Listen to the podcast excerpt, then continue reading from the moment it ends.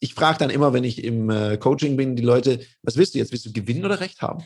Das ist genau der Unterschied. Und ähm, sobald die ehrliche Stimme in einem selber sagt, ich will Recht haben, dann ist es der Moment, wo vielleicht eine dritte neutrale Instanz, eine dritte Person, ein Vermittler, ein Mediator, ein Schlichter wirklich helfen kann.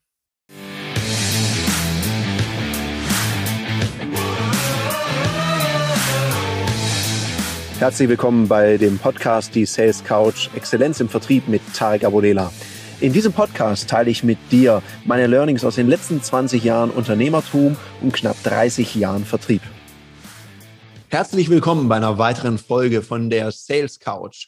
Heute habe ich einen ganz besonderen Gast, mit dem ich eine besondere Geschichte verbindet, möchte ich meinen. In dem Sinne erstmal herzlich willkommen, Aaron Sirka.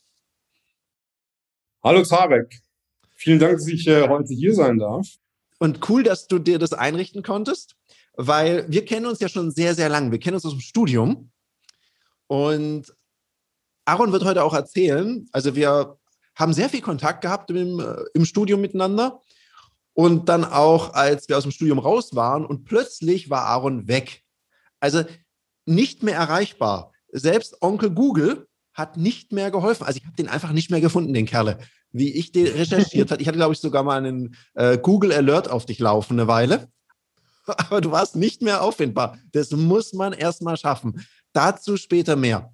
Lieber Aaron, stell dich doch mal kurz unseren Zuhörern hier vor, dass sie wissen, was sie über dich wissen müssen. Gute Frage. Was muss man über mich wissen? Ne? Ähm, ich gehöre eigentlich zu den Menschen, die Fragen so wenig wie möglich beantworten. Ich ziehe lieber Informationen aus anderen Nasen raus, aber ähm, ich, ich werde es mal versuchen. ähm, ja, wir kennen uns, wie du gesagt hast, aus Konstanz. Ähm, ich habe damals Jura studiert. Ähm, habe noch ein paar andere ähm, Hochschulabschlüsse im Drang gesetzt, weil, weil ich schon ein ziemlicher Nerd bin. Ähm, was ich so mache, ne, arbeite, ähm, sage mal, Krisen- und Konfliktmanagement so wie du, auch selbstständig. Und ähm, was muss man über mich noch wissen? Frag einfach mal. Was würde dich interessieren? Ich frag mal, ich frag mal weiter. Also, du sagst von dir selber, du bist ein Nerd. Du hast Jura studiert. Ich dachte auch immer, du wirst als Jurist irgendwann mal eine Kanzlei haben. Also so sah es, danach sah es aus. Hm, wenn ich deinen Job richtig verstanden habe, du bietest ja unterschiedliche Segmente an, ja, also Krisen- und Konfliktmanagement, also du hilfst Leuten natürlich, dass, äh, wie kommt man aus Krisen und Konflikten wieder raus, im Business-Kontext im Schwerpunkt, wenn, wenn, ich das so richtig gelesen habe. Dann bietest du ja auch Profiling an, also dahingehend, wie bereite ich mich überhaupt vor, dass ich vielleicht Krisen und Konflikte vermeiden kann. Und mhm. du bietest ja auch Mediation an, also wenn es dann mal, na, ne, das Kind im Brunnen gefallen ist, dann hilfst du den Leuten, wie man da auch wieder rauskommt. Ja. Ist das soweit richtig wiedergegeben? Das ist soweit richtig wiedergegeben. Ähm, ich glaube, das Spannende ist, dass viele ähm, im ersten Blick nicht ganz verstehen, wie diese Komponenten zusammenhängen oder was das eigentlich miteinander zu tun hat. Ähm, ich, ich packe all diese Sachen, ähm, Wirtschaftsmediation, Profiling, aber auch äh, zum Beispiel Krisen- und Konfliktcoaching und äh, Strategy Consulting, läuft für mich alles unter dem Oberdach ähm, Krisen- und Konfliktmanagement. Es ist ähm, diese Unterbereiche sind eigentlich eher eine Frage der, der, der des situativen Erfordernisses. Was braucht mein Klient oder was braucht meine Klienten? Wie weit ähm, ist eine Situation eskaliert und welches Tool kann auf welcher Eskalationsebene denn am äh, effizientesten und effektivsten eingesetzt werden? Bevor wir da eintauchen, Aaron, jetzt habe ich ja angespoilert, ja, du warst ja plötzlich weg. Ja. Einfach weg.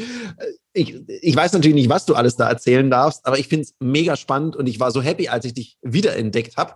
Und seitdem sind wir im regelmäßigen Austausch. Also an, anscheinend, also als ob es gar keinen so einen Gap gegeben hat. Also es, wir haben mhm. ansatzlos ging es weiter. Magst du kurz erzählen, was du getrieben hast, dass du so versteckt warst? Ja, das, ähm, das ist wirklich eine spannende Frage und ähm, ich würde normalerweise darauf antworten, ich war einfach viel unterwegs und hatte viel zu tun.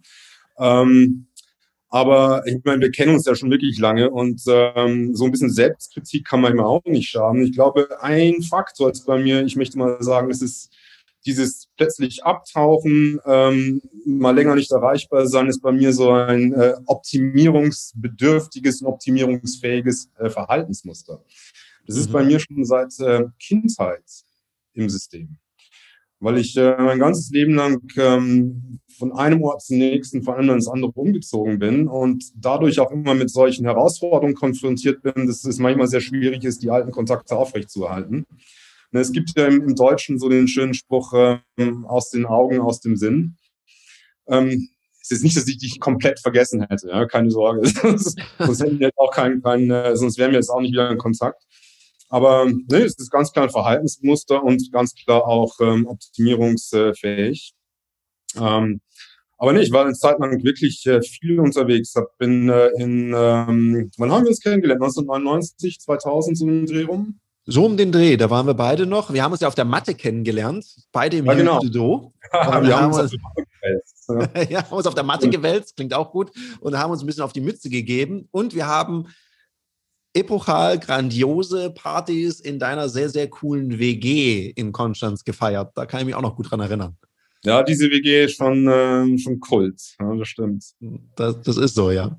ja. Und ich bin von äh, Konstanz aus äh, nach Frankfurt äh, gezogen. Ähm, da waren wir auch noch in Kontakt und dann ähm, hatte ich so meinen ersten harten Job. Und ähm, der war international bereits, ähm, musste viel unterwegs sein, äh, war auch inhaltlich sehr anspruchsvoll. Ich habe ähm, hab Entschädigung für zivile Kriegsopfer äh, mit durchgesetzt, ähm, als also damals als Anfänger auf Sachbearbeiterebene und äh, für mhm. ähm, zivile Kriegsopfer in, ähm, in Frankreich und in Nordafrika. Nach dem Job ähm, bin ich dann nach Indien gezogen, war jetzt mal komplett von der Bildfläche weg. Äh, nach Indien bin ich dann wieder kurz nach Deutschland gekommen, bin von dort aus dann äh, spannenderweise auch nach Ägypten gegangen, war während der, äh, während der Hochphase der Revolution in Ägypten, in Kairo. Ähm, zwischendurch äh, Projekte in Israel und Palästina gemacht und ähm, ja, also wirklich, äh, wirklich viel beschäftigt, ähm, auch wirklich so, hab, bin dort auch wirklich an meine Grenzen gegangen und habe an meine Grenzen gehen müssen, was Belastungen betrifft. Und aber was auch dazu kommt, waren so ein paar, glaube ich, auch wirklich persönliche, äh, wirklich kritische Momente, persönliche Krisen, die mir wirklich so die, die letzte Energie geraubt haben und dann auch noch mit der, mit der Umwelt weiterhin über den ganzen Globus verteilt meine, meine Netzwerke zu pflegen. Ja. Deswegen ein paar Jahre absolute Sendepause. Ja. ja, umso schöner, dass wir es wieder geschafft haben, in Kontakt zu kommen. Gefunden habe ich dich das erste Mal wieder mit einem Bild und dachte ich, ach Mensch, der sieht ja aus wie früher. das war in der, in der, in der jüdische Zeitung, meine ich. Hm? Ich, ich. Wahrscheinlich ja, jüdische Allgemeine wahrscheinlich, ja. Ja, da hat dann mal Google sich gemeldet. Ja. ja weil ich hatte auch deinen Nachnamen eingegeben. Und ähm, so hatte ich dich entdeckt. Aber darüber war natürlich nichts rauszukriegen über deinen Aufenthalt. ja, und äh, unsere Freundschaft ist ja sowieso auch irgendwie witzig. Wir haben das jetzt erst im Nachgang festgestellt, dass wir über ein Thema niemals gesprochen haben, wir beide. Weil du bist ja Jude, ich habe einen muslimischen Hintergrund und äh, da gäbe es ja auch ein bisschen Zündstoff, um drüber zu reden. Und ich glaube, es hat für uns beide, also ich erinnere mich nicht dran, dass wir da auch nur einmal drüber gesprochen haben, weil es für uns, glaube ich, echt Schnurz war und ist war und tatsächlich äh, weiterhin ist. Äh, ich, ich, weiß nicht, warum das anfänglich gelegen hat. Vielleicht hatte ich so viel Respekt vor dir auf der Matte, dass ich mal lieber vorsichtig war. Das kann ja auch sein. Ich meine, du warst ja zu dem Zeitpunkt immerhin, äh, ich glaube, äh, Braungurt. Ne? Ja, ja, ich hatte den ersten glaube ich. Ja. Sensei zu werden. Und ähm, na, lieber mal auf Vorsicht. nee, aber es ist tatsächlich für mich ähm, im, im persönlichen Bereich ähm, selten ein Thema ähm, weil ich es im persönlichen Bereich auch einfach äh, ein Thema finde, was sehr, sehr schnell einfach zu Konflikten führen kann, die ein, ein gutes zwischenmenschliches Verhältnis mhm. wirklich stören können. Und ähm, ich interessiere mich eigentlich eher für die Person, die ich vor mir habe und nicht ähm, für irgendwelche Labels, ähm, die nur zu einer Separation anstatt zu einer, an, anstatt zum Verständnis führen. Mhm. Ich glaube auch, dass Verstehen und die andere Perspektive zu verstehen wirklich ein Schlüssel ist für viel mehr Offenheit mhm. und so. ja, und nicht dieses Verbohrte, seine eigene Meinung durchboxen zu wollen. Ich meine, wir hatten kürzlich ja mal drüber gesprochen und wir können uns da cool austauschen. Man kann auch mal aus meiner Sicht unterschiedlicher Meinung sein, ohne dass man da gleich in Reibereien kommt. Das ist ja auch in Ordnung. Man muss ja auch nicht immer, das finde ich auch ganz schrecklich, wenn man sich in einem Umfeld bewegt, wo alle immer der gleichen Meinung sind. Weil so ein bisschen Reibung erzeugt ja auch Wachstum. Ohne, ohne Reibung gibt es kein Wachstum. Äh, bin ich absolut bei dir. Ich denke aber auch, was, äh, was, was wir zwei haben, ähm, kannst du mir vielleicht gleich mal auch selber sagen, wie du siehst, aber mhm. äh, wir, wir haben ja beide wirklich internationalen Hintergrund und äh, sind somit von klein auf äh, in, in einem multikulturellen Umfeld groß geworden und äh, haben somit auch von klein auf gelernt, ähm, über Vorurteile, die entweder gar nicht erst entstehen zu lassen, weil die überhaupt keine Rolle im zwischenmenschlichen Bereich spielen, sondern wirklich auf die Person zu fokussieren und solche Fragen wie kulturelle Labels, äh, auch religiöse Hintergründe nicht in den, nicht in den Fokus der zwischenmenschlichen Betrachtung zu setzen. Also ich kann von mir aus definitiv sagen, das, das habe ich meiner Erziehung und meine, meiner Familie zu verdanken, dass ich ähm, einfach nicht darauf achte, sondern auf den Menschen gucke. Ich glaube, wir vereinen in unserer Familie mittlerweile, ich glaube, sechs oder sieben verschiedene Nationalitäten und ähm, haben sogar ähm, Moslems in der Familie, im erweiterten Familienkreis auf väterlicher Seite. Mhm. Und ähm, klar gibt es da auch Situationen, wo, wo natürlich äh, Hintergründe, auch Sprachen, kulturelles Verständnis, kulturelle Be Befindlichkeiten vielleicht auch mal ähm, ein bisschen durchklingen. Aber innerhalb einer Familie lernt man auf den Menschen zu gucken. Und das ist was, was ich als Kleiner gelernt habe. Ich kann mir vorstellen, dass es bei dir auch so war. Ja, ja, ganz genau. Ich finde, du beschreibst es total gut, weil da ich ja in zwei Kulturen groß geworden bin, und auch in meinem Freundeskreis das nie eine Rolle gespielt hat. Also mir ist es völlig Schnurz, an was jemand glaubt, äh, was für, äh, also gut, es, es gibt Grenzen. Da haben wir auch mal in einem unserer Vorgespräche darüber gesprochen. Also irgendwo ist auch eine Grenze erreicht. Also dass ich, und ich glaube, dir geht es da genau gleich, wenn jemand da sehr stark äh, ein rechtsradikales Gedankengut hat, Absolut. dann ist dann auch schnell eine Grenze für mich erreicht. Ne, also sobald es andere Menschen beschädigt, dann äh, habe ich da kein Verständnis mehr. Und das mache ich dann auch sehr deutlich. Aber ansonsten habe ich einfach gelernt, da ganz offen zu sein, weil du musstest ja als Kind eh mit diesem unterschiedlichen äh, kulturellen Background deiner Eltern äh, dich da eingrooven. Und von daher, ich finde es ein Geschenk. Mhm. Gleichzeitig, mir hat jemand erst letztens die Frage gestellt, darum stelle ich sie dir auch ist dir mal irgendwie Rassismus oder Diskriminierung in irgendeiner Form begegnet? Wie nimmst du das wahr? Das ist eine spannende Frage, weil ich ähm, darüber auch ähm, sehr, sehr lange äh, schon nachdenke und natürlich auch ähm, äh, bestimmte Situationen habe oder hatte, ähm, wo ich mir diese Frage selber stellen muss. Ist das Rassismus? Ist das, ähm, oder ist das einfach Unwissenheit? Ist das vielleicht einfach Ignoranz oder ist das einfach irgendwas lapidar mal nebenbei dahergesprochen, ohne darüber nachgedacht zu haben? Ähm, ich, ich kann, äh, das heißt, ich muss sagen, also ich hatte durchaus mal ähm, schon, also ich hatte durchaus einige äh, äh, äh, rassistisch motivierte Erfahrungen.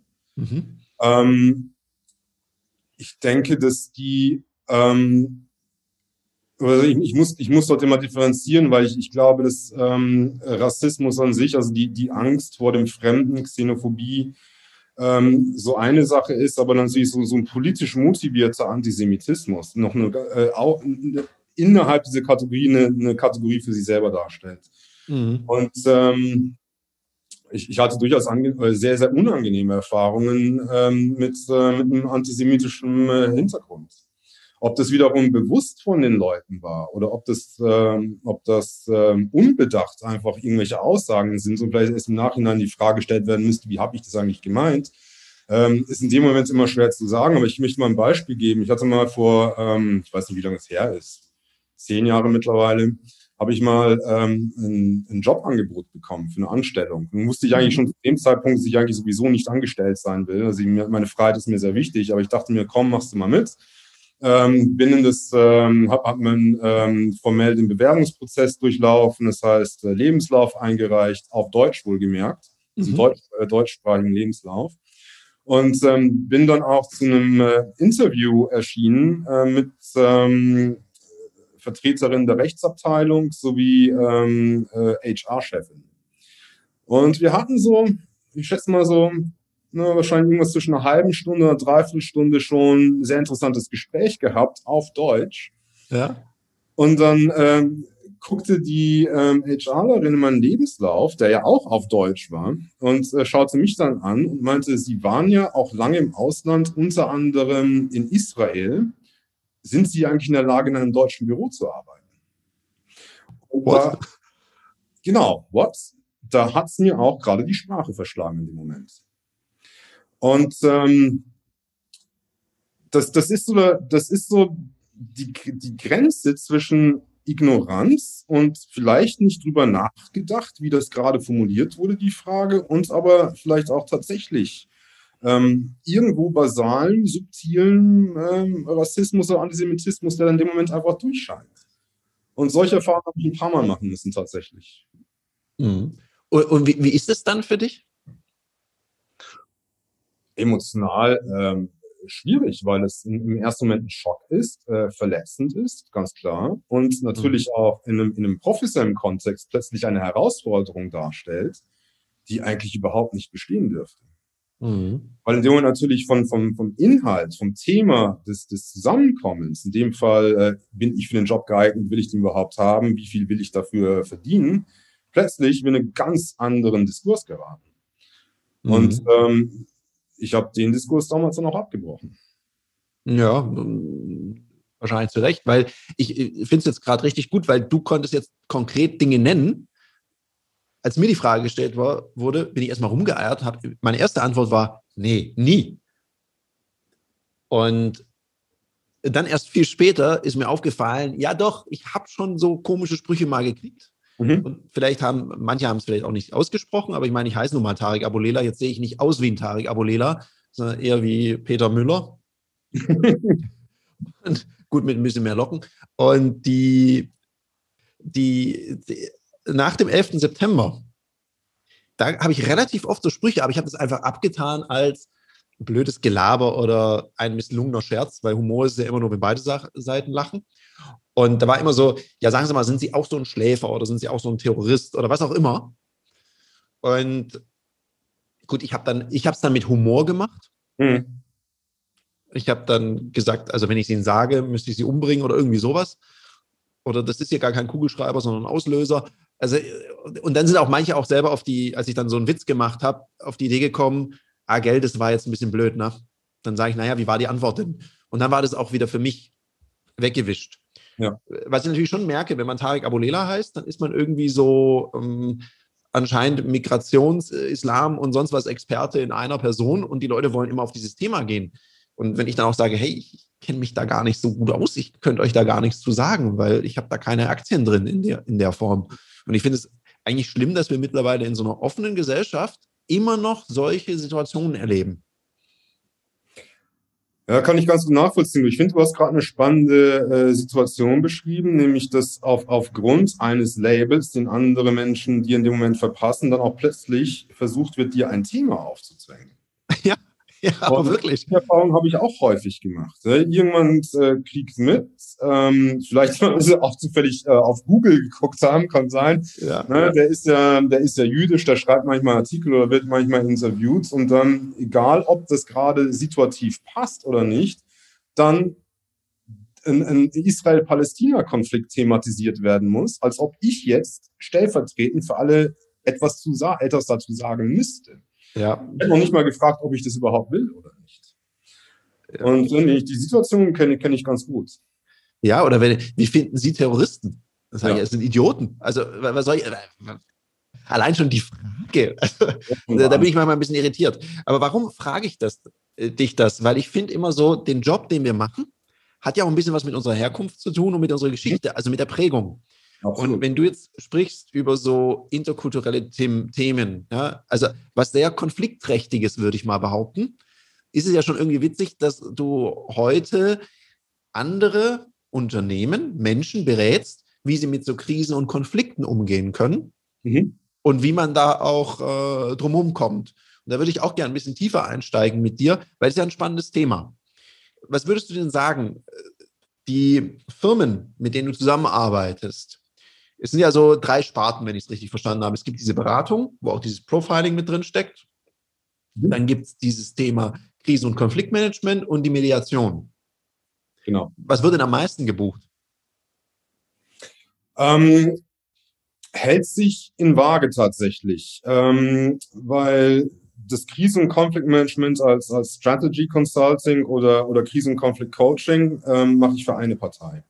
Mhm. Das heißt, ich arbeite für eine Seite. Während Mediation bin ich neutral zwischen zwei. Das heißt, ich versuche, die noch irgendwie äh, kooperativ ins Gespräch zu bringen. Ähm, es ist beide, beide Seiten sind, äh, sind gleichwertig tatsächlich. Ähm, okay. Crowdfunding wird, ähm, wird ähm, häufiger mittlerweile, nachdem es auch in Deutschland wieder ein Begriff wird, ähm, auch einzeln, ähm, einzeln gebucht. Ähm, aber ich mache das sowieso immer, quasi als Berufskrankheit. Sobald ich mit jemandem mhm. zu tun habe, profile ich ohnehin. Ähm, egal, ist, ob, es, ob es eine Consulting-Situation ist oder eine, eine Mediationssituation, ich muss sowieso profilen, um zu wissen, wem sitzt ich da gegenüber, wie tickt diese Person, wie tickt dieser Mensch. Ähm, was sind dort Trigger, auf die wir aufpassen müssen oder vielleicht sogar bewusst einen Finger reinstecken wollen? Kann da manchmal auch passieren. Klar. Und, ähm, ja. Und ähm, ja, aber die, ähm, wie, ich vorhin gesagt habe, wel, welcher dieser Tools, ob jetzt Mediation oder Coaching oder, oder Consulting oder nur Profiling ange, ähm, angesetzt wird in einem bestimmten Auftrag, ist meistens abhängig davon, wie weit ist die Lage fortgeschritten, wie äh, stark ist sie eskaliert, äh, wie, wie, wie stark brennt denn die Hütte mittlerweile. Hm, weil du hast ja da Erfahrung drin und ich versuche ja auch immer meinen Zuhörern irgendwelche so Hacks oder Tipps mitzugeben, wie man erst gar nicht mhm. in so eine Situation kommt. Was würdest du denn sagen? Was ist ein gutes Konfliktmanagement? Also wie, also für mich würde da jetzt dazugehören, wie vermeide, also wie vermeide ich es denn auch in Situationen zu kommen? Also klar, Konflikte mhm. sind manchmal gut, um was zu klären, ganz klar. Aber ich glaube, wenn du dann gerufen bist, dann sind es ja keine kleinen Streitereien, sondern dann geht es ja um einen größeren Konflikt. Ja. Hast du so drei Tipps, auf was man achten sollte, um nicht in so eine blöde Situation reinzukommen? Also tatsächlich, deine, ich, ich fand deine Frage gerade sehr spannend, was, ähm, was ist eigentlich gutes Conflict Management und wo fängt das an? Und ich denke, das beste Conflict Management beginnt in der Prävention. Mhm. Und nicht erst in der, in der Krisenlösung oder in der, ähm, in der Intervention. Ähm, also die Frage, wie, wie kann man sowas überhaupt vermeiden? Ich denke tatsächlich, äh, es gibt dann ähm, quasi einen neu, neumodischen Trend der Achtsamkeit. Äh, kann auch einfach sagen, ein Bewusstsein mhm. ähm, für Risiken zu haben und auch ein Bewusstsein für die eigenen ähm, Schwachstellen, für die eigenen Fallen, für die eigenen äh, Trigger zu haben. Mhm. Kannst du da mal ein Beispiel machen zu so einem eigenen Falle, so ein Trigger, dass es ein bisschen greifbarer wird? Also ich glaube, ich weiß gut, was du meinst. Ja ist, eine, ist natürlich ganz klar eine sehr, sehr abstrakte Beschreibung. Ähm, ich, ich, ich denke, ich nehme ich nehme vielleicht mal mich selber als Beispiel. Mhm. Ähm, für mich wäre zum Beispiel äh, ein, ein Trigger, wenn, ähm, wenn ich, wie wir, weil wir das gerade Thema, das Thema Rassismus oder Antisemitismus hatten und ich in dem Moment, wo so eine Diskussion entsteht, in einem Kontext, wo sie eigentlich deplatziert ist.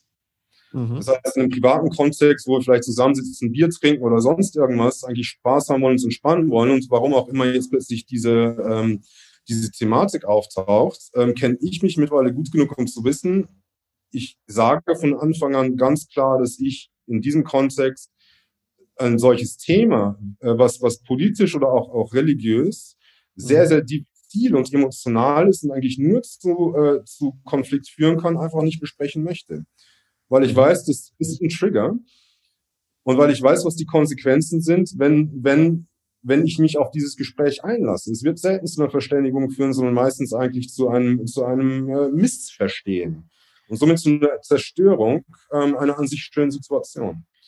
Ein Trigger mhm. kann genauso gut sein. Ne? Ich, ähm, ich habe häufig Leute, die, ähm, die mit ihren Unternehmen in finanzielle Missstände geraten sind.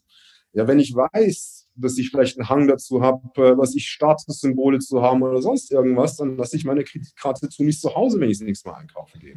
Das ist ganz einfaches Beispiel. Ne? Ja, und äh, das ist noch ein ganz guter Punkt, den du sagst, weil du sagst ja, jeder hat so seinen Trigger, ich nenne es die roten Knöpfe. Mhm. Und man kann ja in einer Verhandlungssituation, wenn man weiß, da schubt der immer. Und wenn mhm. man einen Schub kriegt, ja, und äh, spätestens dann, wenn die Amygdala angeht und man nur noch Angriff, Flucht, Todstellen kennt, mhm. dann ist man auch nicht mehr so gut in der Verhandlung. Dann hat man nicht mehr so einen guten Zugriff auf seine Fähigkeiten. Richtig. Und man kann ja auch bewusst jemanden in so eine Situation bringen. Darum ist es sehr gut, wenn man seine roten Knöpfe kennt und rechtzeitig einfach abbiegt, um das zu vermeiden. Das ist ein sehr guter Tipp. Also sich auch mal damit beschäftigen, wo sind denn so meine Turbolader? Wenn ich da draufklicke, dann kriege ich Schübe, äh, damit ich das auch bewusst umschiffe oder merke, ah, da triggert mich gerade einer und dann da rauskommen, ohne meine Kontenance und auch meine Fähigkeit, meine Kompetenz liegen zu lassen. Das ist schon mal ein sehr guter Takeaway. Das ist tatsächlich eine sehr, sehr spannende Sache, die du gerade beschrieben hast. Ähm, und das ist auch Aufgabe bei mir im Profiling, dass ich äh, Menschen ähm, helfe, sie selber dazu befähige, ihre eigenen äh, Trigger besser kennenzulernen. Ich nenne das Trigger Mapping. Wir stellen also eine Landkarte der, der roten Knöpfe um dann zum Beispiel in Verhandlungssituationen besser gerüstet zu sein, damit der Gegner einfach nicht so tief reinfeuern kann. Ja, einfach schon mal darauf vorbereitet zu sein, dass der vielleicht in die Richtung schießt und ja. dass man dann nichts macht, was dumm ist. Man lässt sich ja da manchmal hinreißen und so. Ich weiß zum Beispiel, sich mit seinen eigenen Werten zu beschäftigen, ergibt total viel Sinn. Ich weiß zum Beispiel, dass ich ein unglaublich loyaler Mensch bin. Mhm. Und ich weiß auch, ne, wo Licht ist, ist immer auch Schatten. Ich halte natürlich auch sehr, sehr lange an Menschen fest wo man vielleicht viel früher mal eine Grenze setzen müsste oder sagen, pass mal auf, so geht's nicht. Also Ende mit der Loyalität. Wenn man sich dessen aber bewusst ist, und manchmal braucht man auch ein bisschen dazu, das ist ja das Schöne im Leben, wir dürfen ja ein paar Fehler machen.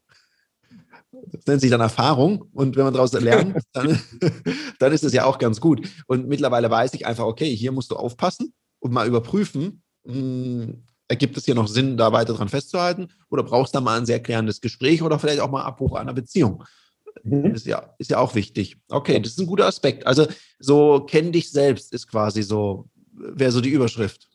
Absolut, kenn dich selbst. Und ähm, ich, ich, ich weiß jetzt nicht, aber ich gehe mal davon aus, äh, Sun Tzu, ja, die Kunst des Krieges ist dir ein Begriff. Ja, habe ich mal gelesen. Klar, mit der Kampfkunstvergangenheit liest es, glaube ich, jeder. Und ähm, der alte Sun Tzu hat selber schon gesagt, dass das die, die, erste, die erste Grundlage der, der Strategieführung ist, sich selber zu kennen. Wer sich selbst nicht kennt, fällt in die eigene Falle und der Gegner nutzt es aus. Mhm. Es gibt eine andere, Variante davon, der größte Feind ist man immer sich selbst. Ja. ja, und auch das Einfachste, was ich verändern kann, bin ich selbst. Weil die Leute, die immer oh, so sagen, ob es so einfach ist. Ja, okay, stimmt. Also Schön wär's. Aber es ist das Näheliegendste zum Beispiel, zumindest. Ja.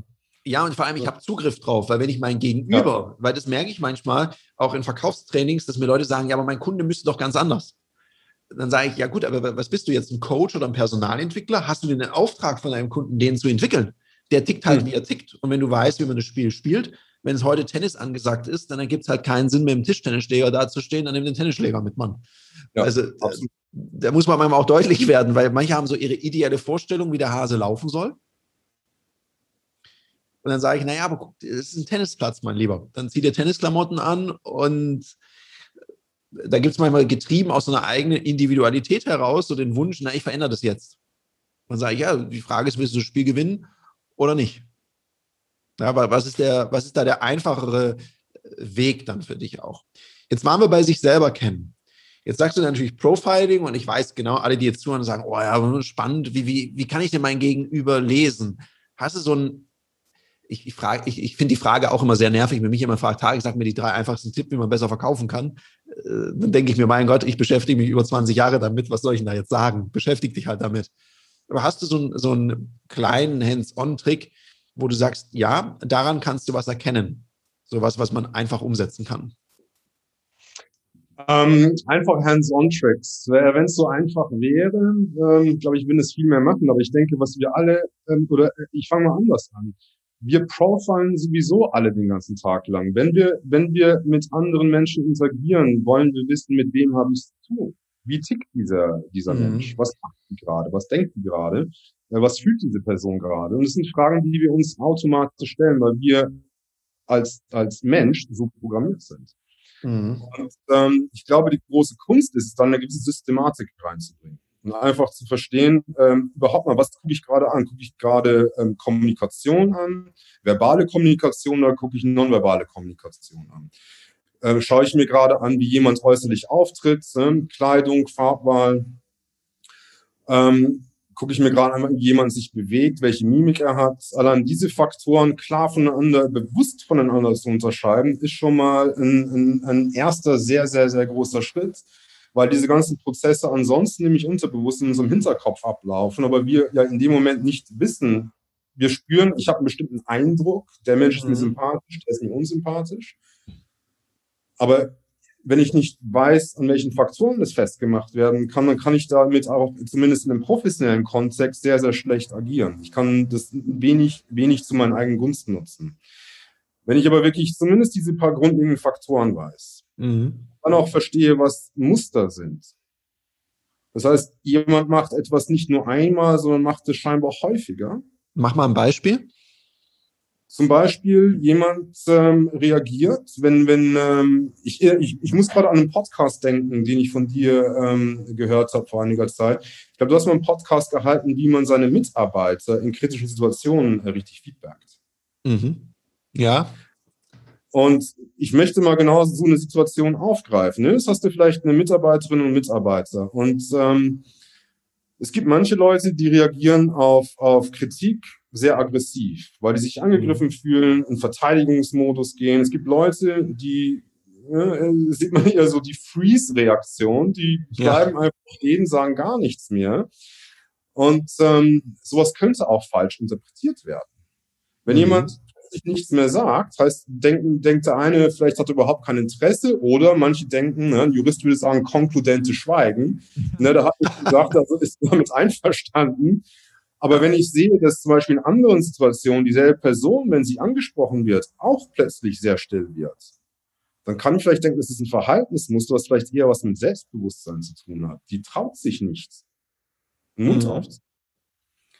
Und wenn ich dann das nächste Mal in einer kritischen Situation bin, anstatt einfach quasi drauf loszuprügeln, zu sagen, hier, du es falsch gemacht oder ich erwarte von dir das, wenn du jetzt nicht dich korrigierst, dann gibt es eine böse Konsequenz, ähm, wenn ich dann aber erkannt habe, dass diese Person vielleicht, weil sie ansonsten auch immer sehr zurückhaltend ist, vielleicht ähm, etwas sanfter angegangen werden muss, die dazu ermutigen kann, ähm, tatsächlich ihre Meinung zu sagen, dann hat mir es sehr, sehr geholfen zu wissen, dass es einen Unterschied gibt zwischen einem Bauchgefühl und dass ich aber auch Menschen in verschiedenen Situationen beobachten kann und vielleicht auch Muster im Verhalten feststellen. Mhm. Ja, gut. Also das erinnert mich übrigens an einen äh, Spruch, den du mir mal gesagt hast. Du hast mal gesagt, der Erfolg liegt im Detail. Ah ja, genau.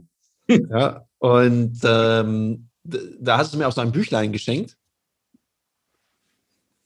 Es war so ein kleines schwarzes Büchlein, da ging es, glaube ich, so um Dresscode und so weiter. Und das habe ich mir immer so ne, im Kopf behalten. Also Hätte ich jetzt auch nicht gedacht, aber der ist mir immer wieder eingefallen, dieser Spruch.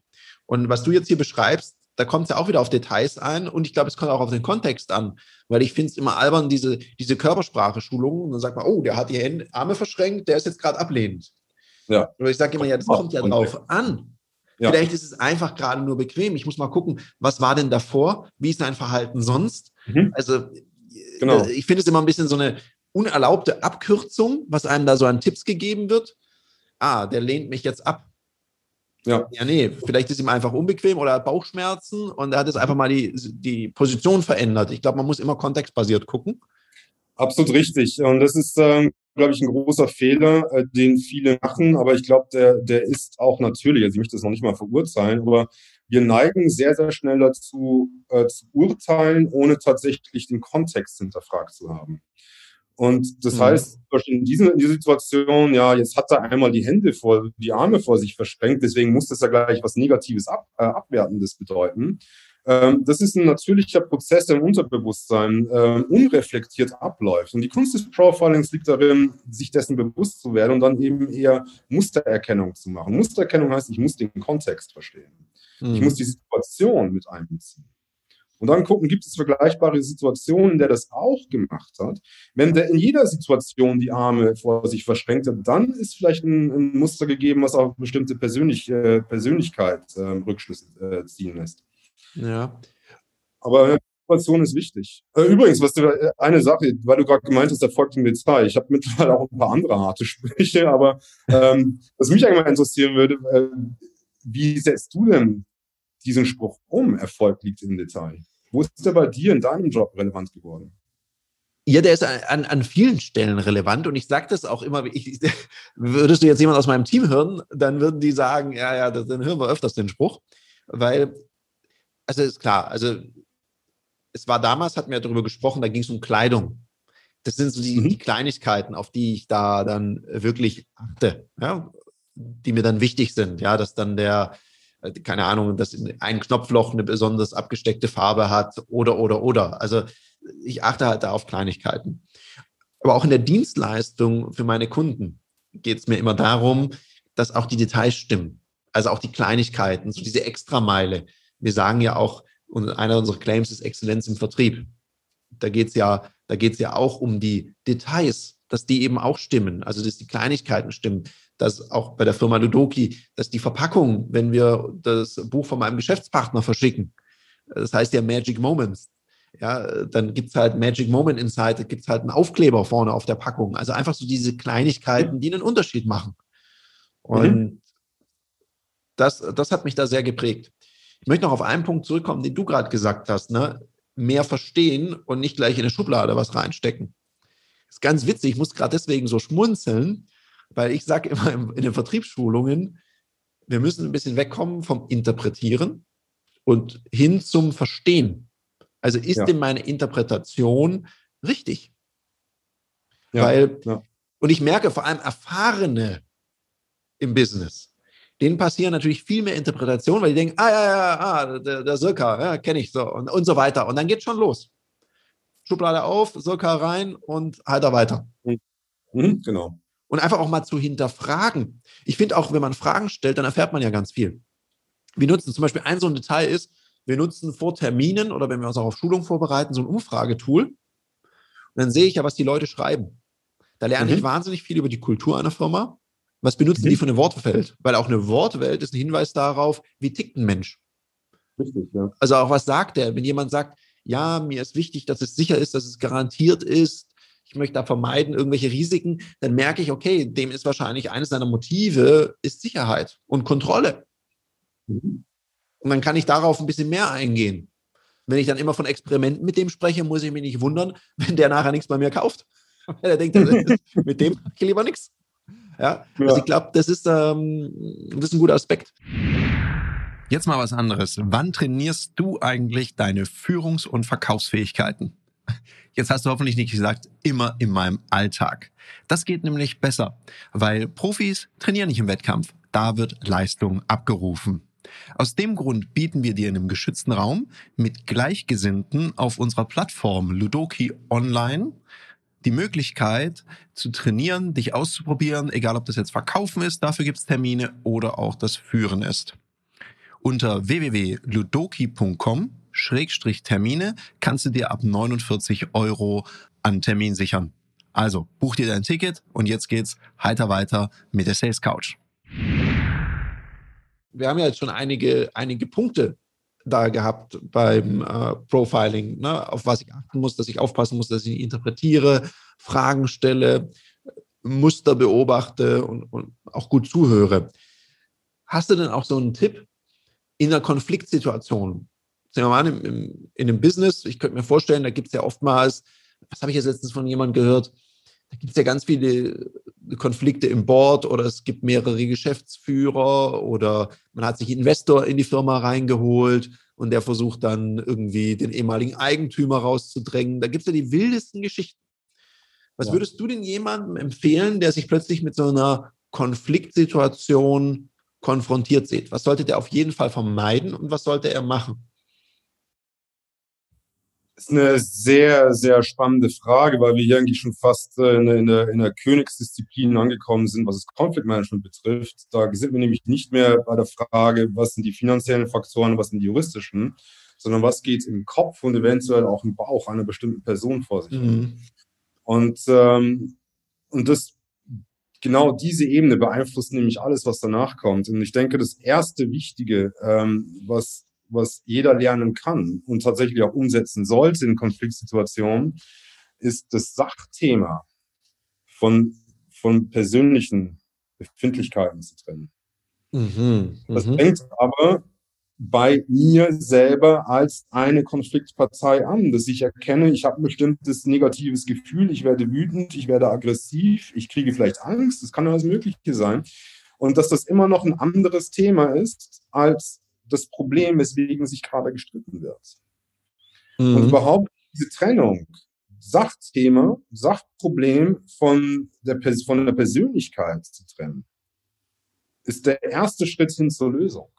Das heißt nämlich auch, dass ich lernen kann, dass ähm, wenn ich mich mit einer anderen Person in einem Konflikt befinde, dass ich meine persönliche Befindlichkeit zu dessen Person trenne von einem Thema, von was, was gerade auf dem Tisch liegt.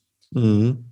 Also quasi, ja, ich habe früher im, im Reklamationsmanagement so einen Spruch immer gehabt, dass ich gesagt habe, im Sinne der Sache. Richtig. Um es ja. wieder auf eine Sachebene zu bringen, weil manchmal vergreift sich ja auch ein Kunde im Ton und dann fühlst du dich mhm. persönlich angegriffen. Dann willst du gewinnen. Ja. Und dann ist, genau. äh, dann ist eigentlich schon rum. Oder auch wie du es vorher gesagt hast, ich finde dein Beispiel, jemand versucht jetzt ein politisches Thema mit dir zu wälzen, also ein politisch-religiöses Thema mit dir zu wälzen, wo du keine Lust drauf hast. Das löst ja ein Gefühl bei dir aus. Deine Lösung ist, du gehst auf die Sachebene und sagst, hey, ich möchte darüber jetzt nicht so gerne sprechen, ich möchte einfach die Zeit genießen und jetzt keine politische Diskussion führen. Und damit vermeidest du, dass dein Gefühl überhand nimmt mein mhm. Gefühle sind ja was Wunderbares, aber er muss ja auch nicht sein. Also gehst schnell auf die Sachebene und löst damit quasi schon im Keim einen Konflikt, erstickst du da. Richtig. Das ist ja die große Kunst überhaupt der Prävention, jetzt kann ich so weit kommen zu lassen. Wenn es aber so weit kommt, dass es nicht getrennt werden kann, das ist eigentlich die zweite Stufe, zu erkennen, okay, ich bin jetzt persönlich äh, emotional, ich sage immer, nicht involviert, sondern investiert. Ich habe letztlich emotionale Aktien in der ganzen Nummer zusätzlich. Mhm. Auch sich selber so weit in den Griff zu kriegen und vielleicht auch zu sagen, okay, ich fühle das gerade so und das ist die schlechteste aller Voraussetzungen, ist die Sachebene zu klären, also machen wir mal eine Pause. Bis sich die mhm. Gemüter wieder etwas abgekühlt haben. Es ist also wieder eine Frage der, der Selbstbetrachtung, äh, der, der, Achtsamkeit, des Bewusstseins dafür, was schwingt denn hier alles mit. Und es fängt mhm. immer bei einem selber an. Also dein Tipp ist auch in einer Verhandlungssituation oder in einer Gesprächssituation, wenn ich merke, jetzt sage ich vielleicht gleich was, was so, weil so ein Wort kannst du ja nicht mehr zurücknehmen. Dass es dann auch mal okay ist, zu sagen, komm, ich merke gerade, das tut mich jetzt äh, emotional so aufwühlen und es hat mit mir zu tun. Wir machen hier bitte einen Break. Affekt geschossen wurde, ein Vertrag platzt, tut's weh. Ja, klar. Wenn ich aber sagen kann, okay, ich verstehe, dass wir gerade vielleicht äh, hier ein Thema haben, wo wir beide nochmal drüber nachdenken müssen, wollen wir das nicht vertagen. Dadurch haben wir nicht die Garantie, dass der Vertragsschluss zustande kommt, aber es macht das Ganze wahrscheinlich. Also wenn ich jetzt auf Teufel komm raus versuche, dort weiter ähm, zu schießen und ähm, sämtliche Chancen verballere dabei. Mhm, klar. Ja, das ergibt total viel Sinn, weil ich merke das, ne, wenn, wenn beide so im, ich sag mal, beide haben Amygdala-Alarm. Ja. Dann endet es möglicherweise in einer Schlägerei, also in einer verbalen und äh, bringt keinen weiter. Also das, das ist so ein Tipp von dir, da auch mal aussteigen. Mhm. Ab wann ist es denn sinnvoll, einen Mediator, eine Mediatorin hinzuzuziehen? An welcher Stelle würdest du sagen, ergibt das Sinn? Also ähm, es gibt, glaube ich, ein Symptom, ähm, was jeder in sich selber nachvollziehen äh, kann, woran gemessen werden kann, ob welchen Moment es Sinn gibt oder nicht. Und zwar, wenn es unmöglich geworden ist, selber die persönliche Seite von der sachlichen Seite zu trennen. Und deswegen die, äh, die Situation dadurch doppelt komplex wird. Manches, manchmal sind ja die Sachthemen schon komplex genug. Mhm. Aber wenn persönlichen Themen da nicht mehr von gelöst werden können, aber trotzdem beide Seiten ein begründetes Interesse daran haben, miteinander irgendwie gemeinsam in die Zukunft zu gehen, anstatt sich gegenseitig einen Schädel einzuschlagen, dann macht Mediation Sinn. Und ähm, wie gesagt, das ist die, das, das Ganze kann jeder in sich selber wirklich trainieren. Um, da muss man mit sich selber ins Gericht gehen, man muss in den Spiegel gucken und ehrlich zu sich selber sein und sagen, ist jetzt ein Anteil in mir, der aus, aus, au, aufgrund meines eigenen Egos, aufgrund meiner eigenen emotionalen Befindlichkeiten hier jetzt wirklich eine Blockade darstellt. Mhm. Aber habe ich dann trotzdem auf der anderen Seite, was die Sachfrage betrifft, trotzdem Interesse daran, das zu lösen, kann es aber nicht, weil meine emotionale Befindlichkeit, mein Ego da gerade blockiert. Mediator holen. Mhm. Immer ja, noch besser, als einen Deal zu verlieren, oder aber immer noch besser, als vor Gericht zu landen. Ja, weil ich glaube, wenn man sich nicht geeinigt kriegt, das ist ja meistens so, dann bleibt nur ein Scherbenhaufen zurück. Das merkt man ja auch in Beziehungen, bei Scheidungen oder sonst was, wenn es dann nur noch darum geht, um Eitelkeiten und Ego. Das hat ähm, in einem Seminar, also in einem äh, Kampfkunstseminar, hat einer der Trainer immer gesagt, put your ego in a box. Hm. Also wirklich, tu, da, tu dein Ego mal rausnehmen, weil dann bist du auch, das ist so, du kriegst den ersten, den zweiten Treffer. Und was passiert dann? Du wirst wütend. Und wenn ja. du wütend wirst, dann denkst du, ich will den jetzt auch treffen. Und dann bist du vielleicht nicht mehr so achtsam, lässt deine Deckung fallen und gehst vorwärts und wachst dann, nachdem du ausgezählt wurdest, wieder auf. Und das ist natürlich ärgerlich. Und ich glaube, das kann man sehr gut auf so Konfliktsituationen, wenn ich dich jetzt richtig verstanden habe, übertragen. Das ist so das Thema, wenn ich merke, ich bin getrieben von meinem Ego, von meinen Eitelkeiten. Ich frage dann immer, wenn ich im äh, Coaching bin, die Leute, was willst du jetzt? Willst du gewinnen oder Recht haben? Das ist genau der Unterschied. Und ähm, sobald die ehrliche Stimme in einem selber sagt, ich will Recht haben, dann ist es der Moment, wo vielleicht eine dritte neutrale Instanz, eine dritte Person, ein Vermittler, ein Mediator, ein Schlichter wirklich helfen kann. Ja, also da könnte man sich an dich wenden. Und gleichzeitig hast du noch einen Tipp, woran erkennt man einen guten Mediator? Weil ich finde das total schwierig. Das ist ja wie einen guten Coach zu erkennen. Ich meine, jeder darf sich ja mittlerweile Coach nennen und äh, jeder ist Consultant und ich meine, ich habe bald das Gefühl, jeder ist auch der Trainer oder Verkaufstrainer, der auch nur mal ein Verkaufsbuch angeguckt hat. Ja, das ist eine, eine, eine sehr, sehr wichtige Frage, die du gerade stellst. Ähm, ich, ich weiß, vor allem, dass es in Deutschland momentan, was Coaching und Mediation betrifft, wirklich inflationär wird. Mhm. Und ähm, ohne jetzt äh, mir auf die eigene Schulter klopfen zu wollen, aber ich, ich denke, es ist wichtig, dass ähm, das äh, erkannt wird, dass es sich hier um ein Werkzeug handelt und das Werkzeug, egal ob es jetzt Coaching oder Mediation ist, nur dann eingesetzt werden kann, wenn ich mich in einem bestimmten Bereich auch wirklich äh, auskenne. Das heißt, ich brauche Fachkenntnisse von von das, über die Situation, über das Thema, über das gerade gestritten wird. Ich muss verstehen, was was sind die Aktien, die dort eingelegt wurden von beiden Seiten? Mhm. Wer sind die Stakeholder? Wie ticken die? Um welche Materie handelt es sich überhaupt? Wenn ich überhaupt keine Ahnung von der Materie habe, kann ich den Job nicht richtig machen. Und ähm, es kann mit Sicherheit auch nicht schaden, vor allem im Bereich äh, Krise- und Konfliktmanagement tatsächlich auch die, die eine oder andere eigene Krisen und Konflikt auch irgendwie bestanden zu haben. Mhm. Einfach schon deswegen, um nachfühlen zu können, wie es denn den Klienten in der Situation gerade geht. Okay. Und eine Frage habe ich noch. Auch der Podcast ist jetzt natürlich, das war mir aber klar, wenn wir beide uns unterhalten, dass der länger geworden ist, als wir geplant haben. Was mich jetzt noch interessiert, was ich mir total schwer vorstelle, man ist ja Mediator und Mediator sollte ja einen, zumindest habe ich es so verstanden, eine neutrale Haltung einnehmen. Mhm.